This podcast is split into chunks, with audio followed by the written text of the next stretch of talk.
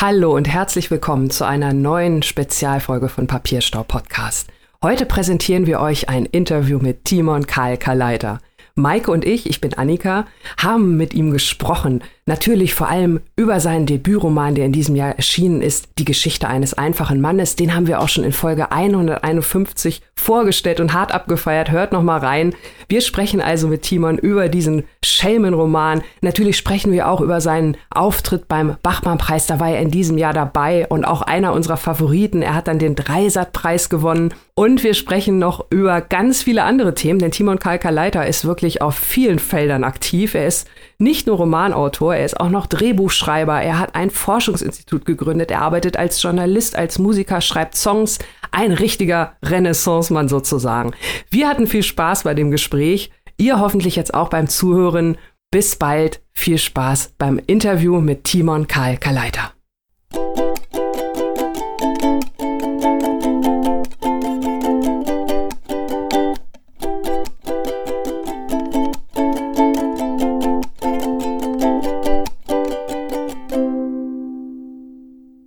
Herzlich willkommen hier sozusagen direkt live aus der Zauberkugel. Ein wahrer Renaissance-Mensch, so möchte ich ihn mal nennen. Warum, das werden wir euch gleich erklären. Herzlich willkommen, Timon Karl Kaleiter. Hallo, ich freue mich wirklich sehr. Wir freuen uns auch und wir haben jede Menge Fragen mitgebracht. Deswegen steigen wir sofort mit der offensichtlichen ein. Der Bachmann-Wettbewerb. Erstmal Glückwunsch zur Auszeichnung und dann wollen wir jetzt alle Details. Wie war's? Äh, wie ist man an den Widerstein drangekommen? Wie hat sich's angefühlt, die Jurydiskussion anzuschauen? Wir wollen alles wissen. Ja, also vielen Dank äh, für die Glückwünsche. Ich habe mich natürlich auch sehr gefreut, denn äh, man unterschätzt ja doch, wie viel Freude es macht, äh, einen Preis zu gewinnen. Ich habe ja nämlich, als ich ähm, hatte früher noch bislang noch keine Preise gewonnen, beziehungsweise nur für, mein, äh, für meinen Roman. Und äh, deswegen habe ich jetzt sozusagen damit jetzt äh, dann doch sehr schnell gelernt, wie schön das ist. Und deswegen, äh, ja, ich kann das jedem nur empfehlen. Also äh, rein in die Künste und dann, ähm, das ist ja auch ein sehr beliebtes äh, Modell, so in den Künsten sozusagen, sich von Preis zu Preis zu hangeln. Und äh, das gelingt, gelingt bislang ganz gut. Und ja, also was wollt ihr wissen über den, äh, über den Bachmann-Preis? Wie war's? Äh, toll. Können wir ein paar mehr Details haben? Nur ein paar mehr Details. Also Michael Widerstein, den ich sehr schätze, den habe ich äh, 2018 kennengelernt, als ich für die FAZ äh, beim Bachmann-Preis war. Das war genau im, äh, bei dem Bewerb 2018. Und ähm, das war so, es gab eine Diskussion zu ähm, einem, äh, einem Autor und ich fand diesen Text so schrecklich und Widerstein war der Einzige in der Jury, der den auch so schrecklich fand. Mittlerweile habe ich meine Meinung dazu re revidiert, aber das ist ein anderes Thema. Und dann habe ich ihn nämlich angesprochen in der Mittagspause und gesagt, das war doch ein unglaublich schlimmer Text. Und er, dann haben wir uns natürlich sofort gut verstanden. ähm, ich, Im Hassverein. äh, ja, es war, es war, es geht einem ja sozusagen die, die, ähm, die Entgleisung und die, äh, die Abscheu geht einem ja immer sehr leicht von der Hand, äh, weil die einen ja selbst immer besser, sich besser fühlen lässt. Und da bin ich ganz, ganz gefährdet, was das angeht. Ich bin dann immer ganz schnell mit ähm, viel zu, viel zu ähm, vernichtenden Urteilen, also im Privaten, aber öffentlich bin ich ja, rede ich ja nie über andere. und, ähm, und da waren wir uns dann einig und da sind wir immer so ein bisschen in Kontakt geblieben, Michael Wienerstein und ich. Und ich habe mal für sein äh, Magazin, das Schweizer Monat, ähm, dann was geschrieben und, und irgendwie kamen wir dann jetzt darauf, oder kam ich darauf zu sagen, du, für das kommende Jahr schreibe ich mal was. Und dann hat ihm das äh, tatsächlich gefallen. Also es war keine Vetternwirtschaft wie sonst immer in der Literatur, sondern ähm, es war einfach ein sehr äh, es hat sich dann so, so ergeben. Ich habe auch nur, ich habe ja dann erfahren, viele Autorinnen und Autoren schicken dann ja ihre Texte auch so an mehrere äh, Juroren und hoffen, dass er irgendwo durchkommt. Ich habe meinen nur an Michael Widerstein geschickt. Ich kannte auch sonst keinen da. Wir haben ja auch für unsere Sonderfolge zum Bachmann-Preis äh, mit Leander Steinkopf zum Beispiel äh, gesprochen, der uns geschildert ah, ja. hat, dass es sich ganz äh, gruselig angefühlt hat, dort zu sitzen und schweigend aus der Erfer Entfernung mit ansehen zu müssen, wie die Jury den eigenen Text auseinander nimmt. Wie war das denn für dich? Weil man hat dir im Gesicht nichts ansehen können. Du bist ganz cool geblieben. Aber was ging denn innerlich in dir vor? Warst du da auch so cool? Äh, nein, also erstmal natürlich nach außen hin versucht man äh, immer was zu inszenieren. Das finde ich ja auch das Schöne am Menschsein, dass man immer nach, dass man immer anders tun kann, als man äh, wirklich ist. Ich war selbstverständlich auch nervös, aber ich fand es schon sehr schön, weil es konnte ja in dem Sinne nichts passieren. Zum Beispiel, ich habe immer sehr große, ähm, wie nennt man das, äh, Lampenfieber. Und dahingehend war das doch ein sehr, sehr angenehmes äh, eine sehr angenehme Veranstaltung, dieser Bachmann-Preis, weil ja, man konnte sozusagen ja nichts falsch machen. Man musste ja tatsächlich nur dort sitzen und, ähm, und nett schauen. Und das äh, gelingt, ist jetzt sozusagen, das beherrsche ich doch äh, ganz gut. Und deswegen hatte ich da eigentlich keine Angst. Ich muss auch dazu sagen, ich habe aber an den, ähm, sowohl beim am Tag, ähm, als da meine Lesung war und ich da äh, beiwohnen musste, als auch dann bei der Sitzung, hatte ich mir hier schon eine Flasche ähm, Spumante äh, eingeschüttet. Ich war also schon einigermaßen äh, betrunken, als ich äh, dort saß. Es war halt eben sehr früh, es war ja schon zehn, halb elf und ich hatte dann immer hier so mein äh, Glas und habe ich dann ähm, einen Champagner getrunken. Aber jetzt nicht, weil ich dachte, es gibt was zu feiern, sondern einfach nur, weil ich, weil das ja die Nerven beruhigt. Du bist nicht der Einzige. Wir haben gehört, dass andere sich mit Wodka betäubt haben, aus äh, gut informierten ah. Quellen. Ah, bei mir war es Champagner an jedem Tag. Ich habe jeweils ein, jeden Tag eine Flasche Champagner getrunken. und äh, dann war das ganz angenehm. Ich war natürlich, sagen wir mal so, meine Sorge äh, bei der Diskussion war, dass diesem Text von vornherein, äh, dass die sagen würden, darüber diskutieren wir hier gar nicht. Dieser Text hat hier nichts verloren. Ähm, äh, Herr Widerstein, wollen Sie uns einen Streich spielen? Äh, das war dann doch eine Sorge, die ich hatte, weil, dass sie darüber reden, hab ich mir, hätte ich mir schon gewünscht. Als dann aber klar war, naja, so ganz schlecht ist es nicht angekommen, da war ich dann doch sehr, da war ich dann doch, habe ich tatsächlich auch sehr genossen, muss ich sagen, auch während der Diskussion. Ja, vielen Dank erstmal für diese Eindrücke. Äh, auch noch mehr Eindrücke von hinter den Kulissen des Bachmann-Preises. Also es äh, stellt sich immer mehr als ein wirklich, ähm, man muss wahrscheinlich dabei sein, um es mitzuerleben. Ja, es, ja, es wäre es wär natürlich schön gewesen, vor Ort zu sein, weil es ja eben doch, ich weiß nicht, äh, ob ihr beide schon mal dort gewesen seid, der Wörthersee ist ja doch sehr schön. Türkise Fluten und es schwimmt sich dort so herrlich. Und ich bin ein so großer Wasserfreund, deswegen wäre ich bei meinem ersten und letzten ähm, bei meiner ersten und letzten Teilnahme am Bachmann-Preis natürlich sehr gerne da gewesen, aber weil ich gerade so viel zu tun habe hier äh, privat und äh, zu Hause, hat es mir den Terminkalender sehr gut gepasst, dass ich dann nicht, dass wir dann nicht hin mussten. Okay, vielleicht, vielleicht äh, eines der kommenden Jahre. Wer weiß, vielleicht treffen wir uns ja mal da. Äh, ausgeschlossen ja, ist ja nichts. Ja, okay, dann, ähm, wir haben es gerade schon äh, kurz erwähnt oder du hast es schon erwähnt, dein Roman, die Geschichte eines einfachen Mannes, äh, den wir hier auch bei uns im Podcast vorgestellt haben. Folge 151, falls ihr es nochmal nachhören wollt, bevor ihr es nachlest, falls ihr es noch nicht getan habt. Lieber Timon, erzähl doch mal bitte in, in wenigen kurzen Sätzen, worum geht es in diesem Buch? Mm, es geht um einen jungen Mann, der ausgehend, so, also geboren Anfang der 80er Jahre wohl, der von sich selbst behauptet, aus einfachem Hause zu kommen und der sich durch keine Realität davon überzeugen lässt, doch nichts Besonderes zu sein. Und so geht er in die Welt hinaus und äh, geht felsenfest davon aus, dass das Schicksal nur Großes für ihn äh, bereithält. Äh, und das ähm, zeigt sich dann mal mehr, mal weniger, je weiter die Geschicke der Welt voranschreiten.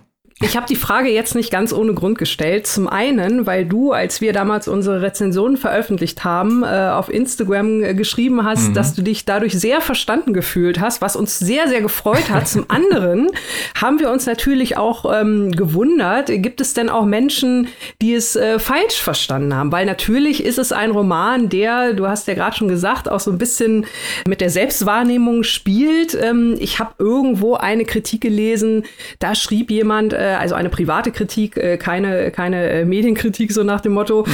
Ähm, da schrieb jemand, äh, ja, das ist ja so ein netter Menschenfreund, äh, dieser Protagonist. Äh, also da habe ich mich dann auch gefragt, okay, habe ich vielleicht ein anderes Buch gelesen? Man sagt ja, man kann Geschichten auf viele Arten und Weisen deuten, aber deswegen haben wir halt gefragt, worum geht's in dem Buch? Hast du das Gefühl, wir haben das auch beim Bachmann-Preis teilweise gehört, dass die Geschichte von dem einen oder der anderen vielleicht bei der Jury nicht richtig so angekommen ist, wie sie gedacht war, dass sie anders gelesen wurde, als sie intendiert war. Wie ist das ähm, bei dir und deinem Buch? Hast du da Verständigungsprobleme teilweise gespiegelt bekommen, sagen wir es mal so, was für uns völlig unverständlich ist, weil dieses Buch sich eigentlich genau so liest, wie du es gerade beschrieben hast?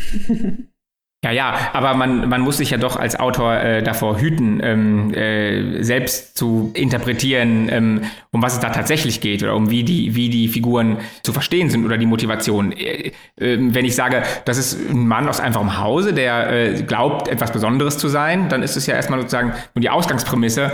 Und wie dann verstanden wird, ob das dem Menschen zugewandt ist oder ähm, ein menschenfeindlicher Narzisst ist, Das kann ich nicht beurteilen. Das müssen, das müssen andere äh, beurteilen. Ich kann nur sagen, ich habe beim Schreiben doch immer sehr, sehr viel Mitleid mit ihm gehabt, weil es ist ja doch auch sehr, ähm, also bei aller Komik ja doch sehr brutal, ähm, wie er aus dieser äh, Haltung heraus, dass er was Besonderes ist, immer äh, gemeiner gegen andere Menschen vorgeht und dann eben auch immer eindeutiger gegen die Wand rennt. Ähm, das ist ja, das ist, das tut mir auch für ihn auch leid. Also ich fand es natürlich immer alles wahnsinnig komisch, aber, äh, aber ich dachte immer schon, naja, wer so sehr auf dem Holzweg ist, der verdient, der verdient auch unser Mitleid. Also die Lesart, für die wir uns entschieden haben bei dem Roman, ist ja der Schelmenroman. Ja. Deswegen hier die literaturtheoretisch fundierte Frage. Was ist das Geile am Schelmenroman? Das ist eine gute Frage. Ich habe nämlich immer, wenn ich das im Interview gefragt wurde, äh, habe ich immer äh, die Schuld dafür meinem Lektor Hannes Ulbrich ähm, äh, zugeschoben, weil der nämlich anfangs sagte, nee, nee, komm, Timon, wir schreiben da Schelmenroman drauf, das verkauft sich dann besser.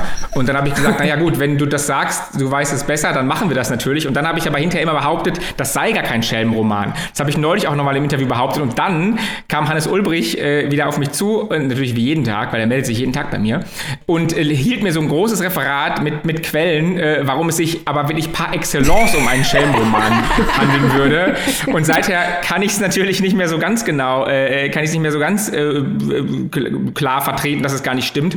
Es ging dann darum, sozusagen, der Schelmenroman muss äh, folgende äh, Parameter besitzen. Ein Mann aus einfachem Hause will irgendwie nach oben. Äh, genau, es ist, würde ich sagen, es ist dann in dem Sinne natürlich schon ein Schelmenroman. Es ist aber kein Hochstaplerroman. Das ist mir ganz wichtig, weil davon gibt es wirklich, finde ich, zu viele. Es ist ja keiner, also der Protagonist ist ja keiner, der sagt, ich weiß, dass ich eigentlich nichts kann, betrüge die anderen und äh, äh, versuche irgendwie damit durchzukommen, habe aber dauernd Angst aufzufliegen. So ist er ja nicht, sondern er glaubt wirklich, dass er zu höherem bestimmt ist und dass die Welt schon auf ihn zukommen wird. Er muss nur lange genug warten. Und das ist dann in sozusagen, genau, und das ist dann, ja, vermutlich dann doch äh, ein Schelmenroman. Also die Positionen des Protagonisten sind ja, das haben wir jetzt schon angesprochen, doch recht interessant. Wir haben uns gefragt, wir haben uns großartig amüsiert, wie man auch in der Folge, äh, in der wir über das Buch sprechen, nachhören kann. Was wir uns auch gefragt Ja, das kann ich auch sehr empfehlen. Ja, es war nämlich, also es hat mich, also die, die Vehemenz, ähm, wie, mit, äh, mit der dort, ähm, der ihr da gesprochen habt über mein Buch, hat mich doch äh, sehr gefreut und äh, in dem Sinne auch ähm, schön mal so verstanden zu werden. Das würde ich natürlich immer sagen, wenn man mein Buch so mag, dann äh, dann hat man es natürlich auch richtig und adäquat verstanden. Also das heißt, die Interpretation, die dazu führt, dass man es großartig findet, ist immer richtig. Finde ich eine gute Einstellung. Ja, ja natürlich. Also, äh, also natürlich, wenn man sagt, wenn man sagt, das ist das, wenn man sagt, das ist das komischste Buch, das ich jemals gelesen habe, äh, toll. Und wenn dann in der Zeit oder in der im neuen Deutschland geschrieben wird, ähm, ganz neuer Klassenroman, noch nie wurde der neoliberale Zeitgeist so auf den Punkt gebracht, denke ich toll. Also alles drin. So Was noch? Wo du gerade sagst, neoliberaler Zeitgeist. Äh, hattest du auch ein kleines bisschen Spaß daran, mit den Haltungen des Protagonisten, wie sie dort dargestellt werden, äh, die Vogue-Crowd da draußen zu triggern? Nee, das interessiert mich überhaupt nicht. Äh, also diese Diskussionen, da lasse ich mich auch gar nicht drauf ein. Da bin ich ganz der, der, dem, dem, der Schule des, der Fiktion. Ich habe mich einfach nur, ähm, ich habe mich wirklich einfach nur in einen, in jemanden reingedacht der eben sozusagen einfach nur davon ausgeht, was Besseres zu sein und, und, und, und der glaubt, äh, sich dann auch leben zu können, äh, äh, was er will. Und was das dann bedeutet, was das dann im Einzelnen ähm, für äh, Haltungen und so weiter spiegelt, das habe ich nicht auch nicht konzipiert, sondern das entwickelte sich so aus der aus dem Fortschreiten ähm, der Figuren. Ich äh, schreibe da, äh, ich hatte nur sozusagen Spaß, will ich tatsächlich nur Freude daran, mich immer wieder selbst überraschen zu lassen von dem, was jetzt als nächstes passiert. Und ähm, manchmal habe ich mich nur ertappt dabei, dass ich an Freunde äh, gedacht habe und so ein bisschen zum Beispiel mein Freund Vincent, den es im wirklichen Leben auch gibt. Manchmal habe ich dann auch sowas rein so äh, geschrieben und dachte mir, ah, da wird sich der Vincent jetzt drüber freuen. ähm, oder, oder meine Eltern. für meine Eltern, eigentlich habe ich es ja für meine Eltern geschrieben. Okay. ähm, das, ist, das ist auch sehr, sehr interessant, weil ähm, wir fanden jetzt gerade die, die Eltern in deinem Roman äh, ja sehr, sehr handlungsunfähig äh, und ja hilflos. Eigentlich fast schon, äh, der Vergleich fiel doch an der einen oder anderen Stelle fast schon Clockwork Orange mäßig, ähm, weil sie ja wirklich äh, ja am, am, am Anfang ratlos und dann irgendwie hilflos äh, so komplett zurückbleiben. Ja, ja, sie, sie tun einem, äh, sie tun einem leid und sie tun also das war ja auch dann für mich recht kompliziert, meinen Eltern zu erklären, dass das nicht ich bin in dem Roman. Das, das, weil sie kamen dann, als sie es gelesen haben, äh, sagten, wir wussten ja, dass es eine Zeit lang recht schwer war für dich, aber wir wussten nicht, dass es so schlimm war. ähm, und dann sage ich, ja, ja, aber das ist ja Literatur, also ähm, das bin ja nicht ich. Aber sozusagen diese Abstraktion, die muss man ja auch erstmal verklickern, wenn dann doch so vieles darin auf Ähnlichkeiten verweist. Und das tat mir dann auch beim Schreiben so ein bisschen weh, wo ich, wo ich dann wusste, das werden meine Eltern wohl vermutlich lesen, wenn unser Freund dann am Ende ähm, in diesem Keller wohnt und seine, sein Zimmer oben untervermietet, während er ähm, Wasser aus dem, ähm, aus dem äh, Versorgungsraum trinkt. Das ist doch wirklich sehr traurig. Ähm, und, und er macht seinen Eltern eben so schwer, die es so gut mit ihm meinen und die ihm alle Möglichkeiten, obwohl er auch, obwohl er aus einfachem Haus kommt, ihm alle Möglichkeiten bieten er ist einfach ähm, versaut und, äh, und es sich so sehr mit ihnen verscherzt. Das hat mir natürlich wehgetan. Das führt uns aber auch schon direkt zur nächsten Frage. Ein anderer Autor, der ganz gerne mal mit seinem Debütroman Protagonisten verwechselt wurde, den haben wir in deinem Buch wiedergefunden. Und ich als Hardcore Christian Kracht Fangirl muss jetzt natürlich fragen, bist du Christian Kracht Fanboy? Inwiefern spielt sein Werk in deins rein? Weil wenn man möchte, kann man da ja ein paar Parallelen finden. Das finden wir natürlich gut ja, Fanboy äh, ist jetzt vielleicht der falsche Begriff, aber ich habe in meinen jungen Jahren doch alles ähm, von Christian Kracht verschlungen. Ich bin den anderen Weg gegangen. Ich habe zu, äh, damals, das weiß ich noch genau, ich habe zuerst 1979 ich gelesen. Auch. Äh, ah ja, ja, das ist sehr interessant, weil ich habe dann gedacht, also das ist ja wirklich der Wahnsinn und habe dann danach äh, Faserland gelesen und ich glaube, ich fand 1979 besser als Faserland. Aber, aber heute, ah ja, aber ich, heute weiß ich gar nicht mehr das Urteil, das musste ich alles nochmal nachlesen. Das weiß ich nicht mehr, aber ich habe damals, es gab damals auch so eine tolle äh, ich komme ja damals auch in Bochum gewohnt und am Schauspiel aus Bochum hat damals der Intendant Michael Hartmann 1979 als Theaterstück inszeniert. Und es bis heute, das war, ich war, glaube ich, sechsmal drin. Das ist eins der fantastischsten Theaterstücke, die ich jemals gesehen habe. Ganz toll besetzt mit Oliver Masucci und äh, Lukas Grigorowitsch. Äh, wirklich ein fantastisches Stück, mindestens genauso gut wie der, wie der Roman. Und, äh, und ja, ich habe äh, Christian Krach doch sehr äh, intensiv rezipiert, vor allem als junger Mensch. Ich lese aber jetzt auch immer, wenn er was schreibt, das lese ich natürlich dann auch immer. Und sowas schreibt sich dann natürlich auch in die eigene Literatur ein, womit wir zum vielleicht entscheidendsten Punkt kommen das Ende meines Romans, da, äh, nachdem dann mein lieber Freund Vincent, also der echte Vincent, mein Manuskript gelesen hat, äh, rief er mich äh, freudig an und sagte, dir ist schon klar, dass das Ende deines Buchs eins zu eins das Ende von 1979 ist. Äh, sozusagen sinngemäß, weil da ist der, der Protagonist in 79, 1979 äh, lässt sich sozusagen, äh, nimmt sein Schicksal an, schließt mit der Welt ab, geht ins chinesische äh, Umerziehungslager und am Ende hätte bei meinem Buch auch nur noch gefehlt, ich habe bis heute kein Menschenfleisch gegessen. Und es ist so offensichtlich und es ist mir dann natürlich auch ein bisschen peinlich, aber äh, was soll man machen? Die Dinge, die man äh, gelesen hat, laufen eben durch den Kopf und dann schreiben sich dann eben auch in so einem Roman ein, weil ich glaube, es gibt kein besseres Ende für ein Buch als das von 1979 und so habe ich es dann einfach ähm, äh, nachgemacht. Es gibt schlimmere Vorbilder als Christian Krach, ganz klar. Ich wollte gerade ja, sagen. Ja, das stimmt, das stimmt, das stimmt wirklich. Christian Kracht arbeitet ja auch viel mit Ironie. Und da hatte ja Annika eben schon in ihrer Frage quasi drauf angespielt, dass äh, die Ironie nicht so von jedem äh, verstanden wird. Und sie zieht sich ja auch durch deinen Roman durch. Warum ist dir dieses Stilmittel hier so wichtig gewesen? Man hätte den Roman ja auch ganz anders schreiben können. Ja, man hätte den Roman auch, ja, weiß ich gar nicht. Also ich hätte es wahrscheinlich nicht gekonnt, weil das eine ist ja immer, ähm, sich so an der eigenen Biografie abzuarbeiten und darin dann Schlüsselmomente oder Traumata import zu heben. Das wäre jetzt, wäre jetzt nicht so mein Ansatz gewesen. Ich weiß auch gar nicht, ob es Ironie ist, aber ich habe, das kann ich vielleicht so sagen, immer so mein Leben gelebt, dass man es rückblickend dann als lustige Geschichte erzählen kann. Also wenn ich habe immer einfach immer gerne gelogen, so kann man das sagen. Und wenn ich Freunden erzählt habe von dem, was ich letzte Woche gemacht habe oder gestern, dann habe ich einfach gerne übertrieben und gelogen und es so hingestellt, als wäre alles ein schönes Spiel. Und ähm, und wenn ich dann eben einen Roman schreibe, vor allem den ersten, dann habe ich das einfach nur fortgeführt, was ich so aus dem Leben mitgenommen habe. Ich wollte es einfach als, die Realität ist schon schlimm genug. Ähm, und da ist der Protagonist einfach einer, der sich die Welt zurecht lügt. Also als wäre sie ein schönes Spiel. Dass sie das nicht ist, das muss er dann ja lernen, erst mit der Zeit. Aber seine Haltung ist, ähm, äh, also man, man merkt ja von Anfang an, dass nicht stimmt, was er erzählt oder nicht so ganz.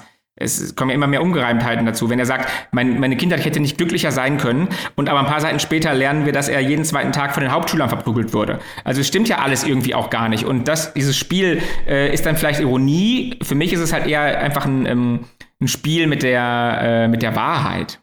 Ja, die ja dann auch noch äh, durch diese wunderschöne Sprache auch noch mal zusätzlich äh, so eine so eine schöne Ebene bekommt. Also ich habe wirklich, äh, als ich mhm. angefangen habe, das Buch zu lesen, die ersten wirklich nur ein zwei Seiten, man, man kommt ja wirklich super schnell rein, dachte ich, oh, was passiert denn jetzt hier? Das ist ja spannend. Das ist äh, so gar nicht die Ansprache, die ich erwartet habe. Und äh, mal gucken, wie lange man das auch durchhält beim Lesen. Aber es, es äh, flutscht ja wunderbar und es äh, verschleiert ja wirklich äh, das, was du gerade gesagt hast, diese Dinge, die offensichtlich sind. Ich finde, durch die Sprache werden die teilweise äh, ja auch noch mal so ein bisschen mehr verschleiert, dass man da vielleicht mhm. doch so, wie wir es irgendwie so ein bisschen auch mit, noch mehr als Ironie rausgelesen haben. Also es passt auf jeden Fall super zusammen.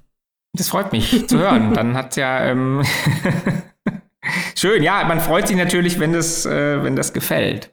Vielleicht auch äh, Stichwort Ironie. Du hast ja vorhin auch gesagt, gewisse autobiografische Bezüge sind drin. Und äh, die Geschichte auch mit deinen Eltern, äh, die dich dann gefragt haben, ach, war das wirklich alles so furchtbar?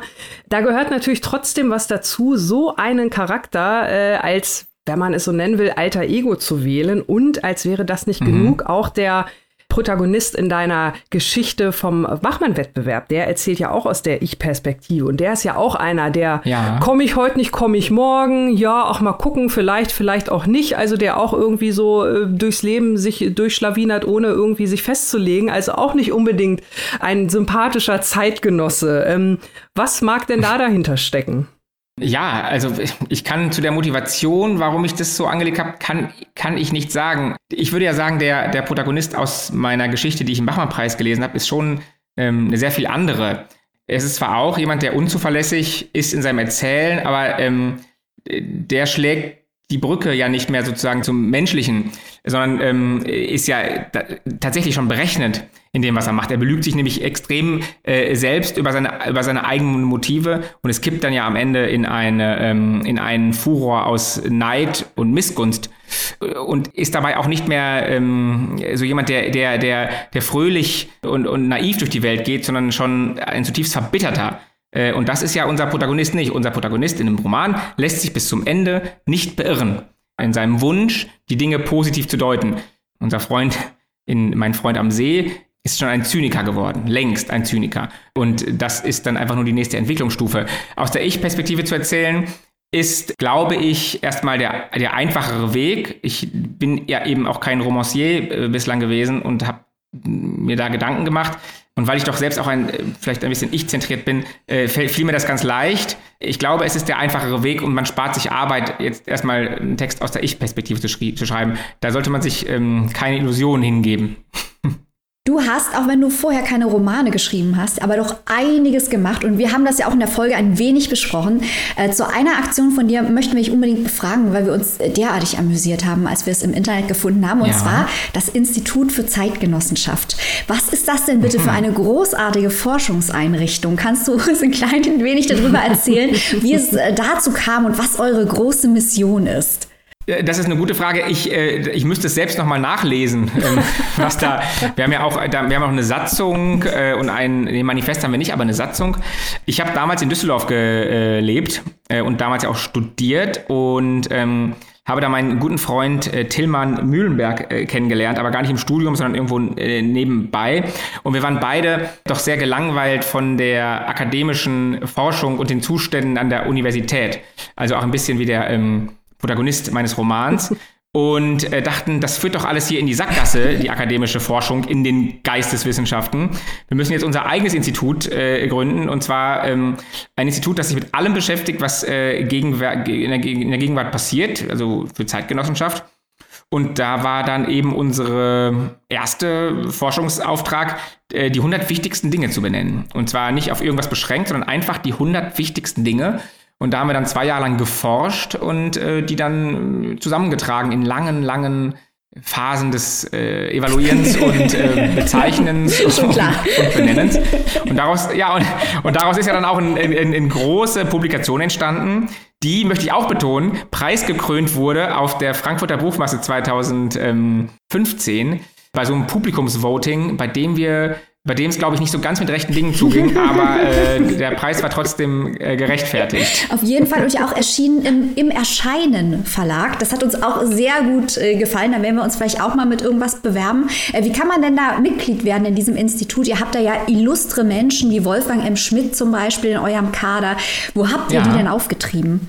Das sind äh, sehr enge Freunde geworden. Also Thielmann und ich hatten das damals gegründet und dann kam Martin Schlesinger dazu, dann kam ein Fotograf dazu, dann kam Samira El-Wasil dazu, die eine sehr, sehr gute, enge Freundin von mir ist, mit der wir gerade auch ein Lied zusammen rausgebracht äh, Samira El-Wasil kennt ihr natürlich, ne? die wahnsinnig gescheite, blitzgescheite, wunderschöne Überfliegerin äh, des äh, Medienzirkus. Und ja, und wir sind schon länger äh, sehr gut befreundet. Mit Wolfgang habe ich mich dann irgendwann, haben wir uns angefreundet, eben über seine Filmanalyse, die ich ähm, immer so gerne schaue, äh, gern geschaut habe. Und so äh, habe ich einfach die schlausten und äh, mir sympathischsten Menschen in dieses Institut geholt die dann einfach, äh, einfach auch eingemeindet wurden, ohne dass sie jetzt noch groß was leisten müssten. Obwohl doch, Samira hat sehr viel geleistet. Samira musste auch immer, wenn wir so Veranstaltungen hatten, so Ausstellungen etc., wo wir auf großen Podien sprechen mussten, haben wir, haben wir Männer uns das nie getraut, sondern, haben immer Samira vorgeschickt, dass sie das macht, weil sie so das so gut kann und einfach auch ähm, wir, wir so kläglich versagt hätten. Und wir haben auch uns, wir haben auch gekniffen. Nur Samira hat sich immer getraut. Also was, was wir natürlich hier als äh, ausgewiesener Hundefan-Podcast auch ganz toll finden an diesem Institut, ist, dass mhm. das Logo einen sehr schönen Hundekopf zeigt und auch dieses Foto von dir. Was ja. hat es denn damit auf sich? Na, der Hundekopf äh, ist entstanden, das ist eine Zeichnung, da hat mein Freund Tilman Mühlenberg, der kauft sich immer ähm, so schöne Gegenstände und das sind so, da sind so äh, zwei bronzene Briefbeschwerer, so sehr groß, vielleicht so 20 Zentimeter und ganz massiv. Es sind so zwei Hundeköpfe, die sich so, äh, zwei äh, Windhunde, äh, die sich anschauen. Und das ist so ein feines Tier und dann haben wir einfach von einem ähm, Zeichner diesen Kopf abmalen lassen, dann als Wappentier für das ähm, IFZ, Galgo, so heißen die Hunde, genau, Galgos. Ja, und was war die zweite Frage? Nee, das, das war schon das, die Frage. Es war, es war, nur, es war nur die ah, Hundefrage. Ja, genau. wir, ja, ja. Wir, sind, wenn wir Hunde sehen, dann äh, wissen wir, A, da steckt auf jeden Fall ah. ein interessanter Mensch dahinter und äh, B, warum, warum der Hund? Äh, Internet ist ja oft voll mit Katzen überschwemmt, deswegen freuen wir uns immer, wenn es mal Hunde sind, die vor allem auch mal im Logo auftauchen. Das war aber auch, ja, aber das war, glaube ich, auch schon ein bisschen vor diesem ganzen Cat.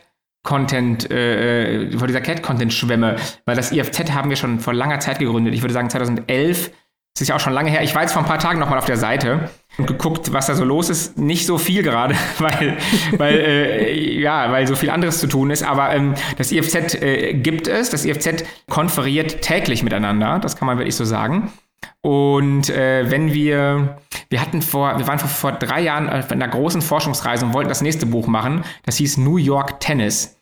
Äh, und das war ein Versuch, den Tennissport über Adorno, Horkheimer und ähm, den Musiker Schönberg mit den Terroranschlägen vom 11. September zu verbinden. Das hat überhaupt nicht geklappt und hat uns nur, hat uns nur Gegenwind eingebracht. Und äh, dann haben wir das, wir haben wahnsinnig schöne Fotos gemacht von uns. Äh, aber das, die Publikation ist, sagen wir mal, sie liegt auf Eis. Immer noch im Erscheinen Verlag ge geparkt quasi. genau, im Erscheinen Verlag ist sie angekündigt. weil wir verlegen ja ausschließlich, in dem Verlag verlegen wir ja ausschließlich Bücher, die sich im Erscheinen befinden. Klar. Ganz groß. Da können wir auch was einreichen. Ähm, ja, ein, eins, äh, ein weiteres deiner Tätigkeitsfelder. Ähm, ich hatte es ja anfangs gesagt, ein wahrer Renaissance-Mensch, also schreibt Romane, Kurzgeschichten, gründet Institute und ist natürlich auch mu musikalisch ganz, ganz viel unterwegs. Ähm, mit deiner Band äh, Susanne Blech, du hast äh, Songs geschrieben, unter anderem auch mit Benjamin von Stuckrad-Barre, also Popliteratur überall, wohin man schaut. Und ähm, ich fand es sehr, sehr interessant, weil auch in deinem Buch äh, Musik ja eine große Rolle spielt. Ähm, und ich habe er diesen wunderschönen Songtext, ich will auf die Kreuzfahrt mit Condoleezza Rice, schick mir Rosen aus Acryl, wenn es brennt, dann wird es heiß.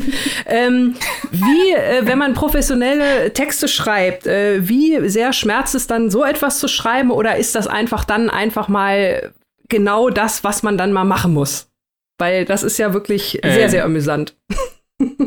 Ja, ich habe auch dieses, diese Liedzeile ja auch genau ins Buch reingenommen, weil ich hatte ursprünglich, war mein Plan, dass ich äh, in das Buch ausschließlich Songtitel und Albumtitel reinschreibe, die es natürlich nicht gibt, vom, in, meiner, in meiner Band, weil das ja eben nicht ich bin und das nicht meine Band ist äh, in diesem Buch. Aber dann habe ich beim Schreiben gemerkt, naja, besser als die Sachen, die ich da wirklich mal geschrieben habe, kann ich es mir jetzt nicht mehr ausdenken. Das war ja damals auch so mit 28, wo man noch sehr viel dünner denkt und sehr viel ähm, weniger äh, in Konsequenzen oder auch in ähm, sehr, sehr, weniger, sehr viel weniger Hemmungen hat. Ähm, das würde mir jetzt gar nicht mehr so gelingen, so zu texten. Und ich will auf die Kreuzfahrt mit Condoleezza Rice war ein großer Hit. Äh, auch einer der Lieblingssongs von äh, Benjamin von Stuttgart-Barre.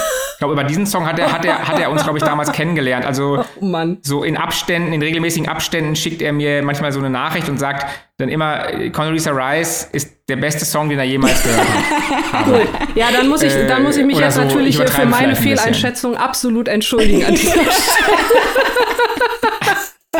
Und ja, und die, ähm, und ich, und diese Songtexte entstanden, so wie ich das bei meiner echten Band Susanne Blech immer gemacht habe, nämlich indem ich einfach nur versucht habe, jetzt erstmal frei von ähm, einem irgendwie zu, identifizier zu identifizierbaren Intention äh, oder Sinn, einfach was zu sagen, was noch keiner gesagt hat. Also im Grunde ja wie äh, Lyrik, die nichts bedeutet. Im besten Fall bedeutet Lyrik ja was. Aber bei mir war es einfach, ich wollte äh, äh, Worte in einer richtigen Syntax zwar, aber sonst ähm, in eine völlig un ungeordnete äh, Reihe, Reihung bringen, äh, so dass man einfach nur sagen kann, naja gut, wir wissen zwar nicht, was es bedeutet, aber schön, dass es mal jemand so sagt. Und das war immer mein, immer mein, mein Ansatz bei der Musik, beim Texten von Musik, weil so war meine Idee, dass man den Kitsch vermeidet, äh, indem man gegen, das, gegen so Gefühligkeit äh, anschreibt und abstrakt bleibt. Es geht bei Romanen natürlich nicht, bei Musik ähm, aber eben schon. Okay, ja, wie gesagt, also ähm, ich fand die, die, äh, die restlichen Stücke, da ist wirklich einiges dabei. Es gibt ja nichts, was es nicht gibt, aber Condoleezza weiß, ich entschuldige mich für diese Wissenslücke, die wird äh, spätestens nach dem Gespräch noch ähm, entsprechend gefüllt. den Song habe ich ja, den Song habe ich auch geschrieben, da war sie noch US-amerikanische Außenministerin und das fand ich immer so irre, wie sie da mit ihren schwarzen in meiner Erinnerung über Knie hohen äh, Lacklederstiefeln äh, an den, an den US-Truppen vorbeimarschiert ist, wie so eine Imperatorin. äh, das hat mich so beeindruckt äh, und das war halt mein Versuch, das ästhetisch ähm, äh, zu ähm, verarbeiten. Äh, du merkst, wir befinden uns hier im konstanten Versuch, deine Arbeit irgendwie einzuordnen. Wir haben eben schon angesprochen den Krach, wir haben Clockwork Orange angesprochen. Jetzt kommt im Rahmen der Musik ganz klar die Ärzte. Wenn man diese Art zu texten mit irgendwas vergleichen möchte, dann natürlich mit den frühen Ärzten. Deswegen die nächste Frage zu Verbindungen. Ähm, wie stehst du zu den Ärzten? Bist du auch Ärztefan? Hat dich das beeindruckt, diese Art zu schreiben von Farin und Bela? Ach, die Ärzte, das ist aber wirklich interessant, weil ich habe jahrelang nicht mehr über die Ärzte nachgedacht und gerade am Wochenende saß ich mit zwei echten Ärzten zusammen beim äh, Abendessen und dann haben wir über die Ärzte gesprochen. äh, weil ich, weil, ja, es, es ist wirklich wahr, es ist wirklich wahr und dann habe ich nochmal erzählt, wie toll ich damals diese ähm, wirklich ganz frühen Sachen fand. Also die, die ja dann irgendwie auch, also mit den äh, also äh, unglaublichen Liedern wie Geschwisterliebe und so weiter. Das ist ja, ich weiß gar nicht, ob die auf dem Index sind mittlerweile, wo es halt um, um Inzest und so weiter geht. Jedenfalls tolle Songs und das hat mich damals wirklich sehr beeindruckt. Ähm, da war ich aber noch ähm, ganz frühes Grundschulkind. Ich kann mich nämlich noch erinnern, wie ich äh, in die Grundschule gegangen bin und auf meinem Walkman die Ärzte gehört habe. Ich weiß gar nicht, wo man das dann damals her hatte. Weil das waren ja in meiner Wahrnehmung ich unheimlich versaute äh, Geschichten, die die gemacht haben. Danach habe ich dann so ein bisschen den, habe ich sie dann nicht, nicht mehr weiterverfolgt, aber diese ganz frühen Sachen habe ich doch, ähm, die schwirren doch noch in meinem Kopf rum. Und die waren, stimmt, wenn ich jetzt mal so drüber nachdenke, doch sehr von einer, ähm, von einem äh, sehr freien Spiel geprägt. Da war ja auch alles möglich. Die haben ja auch immer sehr gegen Helmut Kohl äh, gewettert. In, ähm, auch wenn ich sehe ihn ja auch ähm, in diesen Live-Aufnahmen, bin ich persönlich schwerst beleidigt. Und sowas finde ich ja gut. Ich finde ja äh, gut, wenn Künstler ähm, auch andere beleidigen und, ähm, und auch wirklich da ähm, weit, äh, weit daneben zielen. Das finde ich ja gut. Okay, das tiefenpsychologische Interview hat schon wieder ins Schwarze getroffen bei den Inspirationen. Ähm, ja, Roman, äh, Kurzgeschichte, was kommt jetzt noch? Musik, äh, Fernsehen haben wir noch übrig. Äh, fehlt noch quasi oh. als, als letztes Medium. Ja, du bist ja auch Drehbuchschreiber. Wie bringt das man stimmt. das denn dann auch noch? Also, das ist ja noch mal eine komplett andere Art zu schreiben. So stellen wir uns das vor. Du schreibst für die Serie Jerks oder hast jetzt für die Serie Jerks geschrieben, mhm. für die mhm. vierte Staffel. Wie ist das nochmal anders? Das ist natürlich in dem Sinne anders, dass ich da darauf angewiesen bin, ähm, etwas, eine Dienstleistung ja auch etwas zu tun, weil bei, bei Jerks ist zum Beispiel Christian Ulm einfach der, der Chef und das, was man schreibt, muss ihm gefallen. Oder sonst sagt man, nee, äh, anders. Und, und wenn ich meinen Roman schreibe, dann bin ich ja nur mir selbst verpflichtet und vielleicht noch ein bisschen meinem Lektor.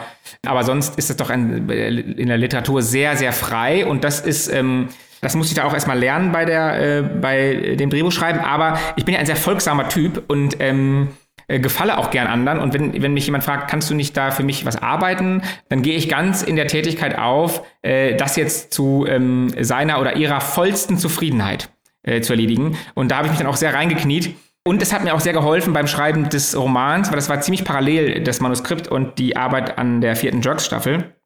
Dieses dann sehr konkrete äh, Denken in Szenen und, äh, äh, und ähm, Fortdenken von, logische Fortdenken von Ereignissen, springen von Szene zu, von Szene zu Szene, das hat mir doch beim Schreiben sehr geholfen, weil auch mein Lektor immer gesagt hat, äh, Timon, ähm, du kannst hier nicht rumschwurbeln, das machen nur schlechte Autoren, du musst szenisch denken. Und das habe ich dann sozusagen, das habe ich dann ähm, mir dann auch einfach drauf geschafft, wie so ein Irrer. Dafür gehen andere dann in so Schreibschulen, aber ich habe das alles dann von meinem Lektor gelernt. Äh, und dann, ja, und das hat sich dann irgendwie ganz gut miteinander ähm, sehr gut ausgegangen. Und jetzt schreibe ich auch gerade wieder an Drehbüchern und bin da ganz äh, froh drum. Wie, wie ist das denn so? Die, äh, also es sind ja nicht, ähm, bei Jerks sind es ja nicht deine eigenen Charaktere, weil äh, du bist ja sozusagen dann dazugekommen, als die Serie auch schon eine Zeit lang lief, aber nichtsdestotrotz, mhm. wie ist es denn, wenn man diese Szenen schreibt und die dann relativ kurzfristig äh, sozusagen übersetzt sieht im Fernsehen, also dann ausgespielt? Äh, wie, wie ist das, sich da das nochmal anzuschauen? Das ist sehr schön. es ist aber kurzfristig ist es natürlich nicht, weil solche Produktionen, das dauert ja wahnsinnig lang. Ja gut, ich also, ähm, meinte jetzt im Vergleich vielleicht, äh, wenn der Roman verfilmt wird, was ja auch noch eine Frage wäre. Ähm, das würde dann im Zweifelsfall ein bisschen länger dauern. Beim Drehbuch weißt du ja, dass, äh, dass es äh, das Ergebnis ist.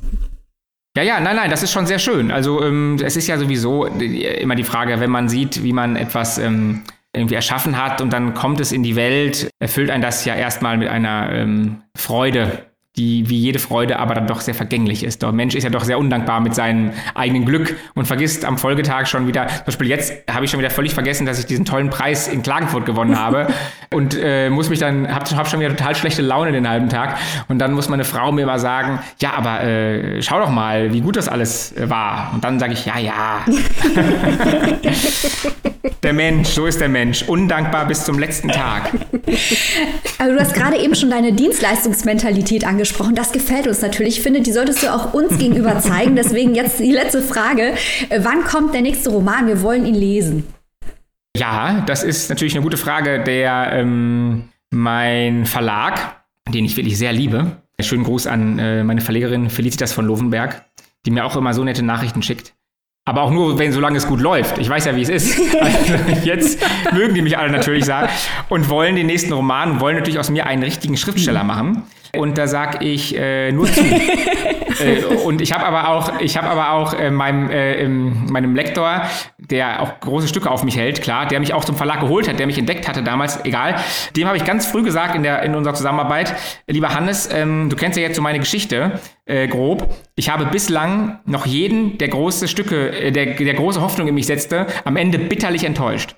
Und jetzt ähm, äh, hoffe ich, dass ähm, mein Lektor äh, auch so ein bisschen Angst hat, dass ich gar kein Buch mehr schreibe. Und in Wahrheit will ich damit aber nur den Preis nach oben treiben. Schlau, finde ich vernünftig.